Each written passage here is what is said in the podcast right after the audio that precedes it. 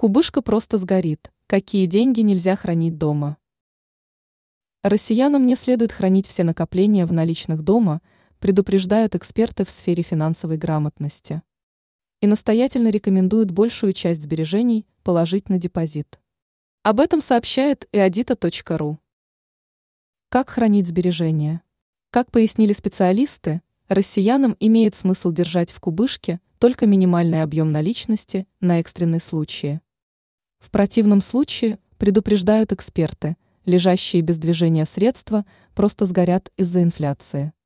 Основную часть накоплений специалисты советуют поместить в банк.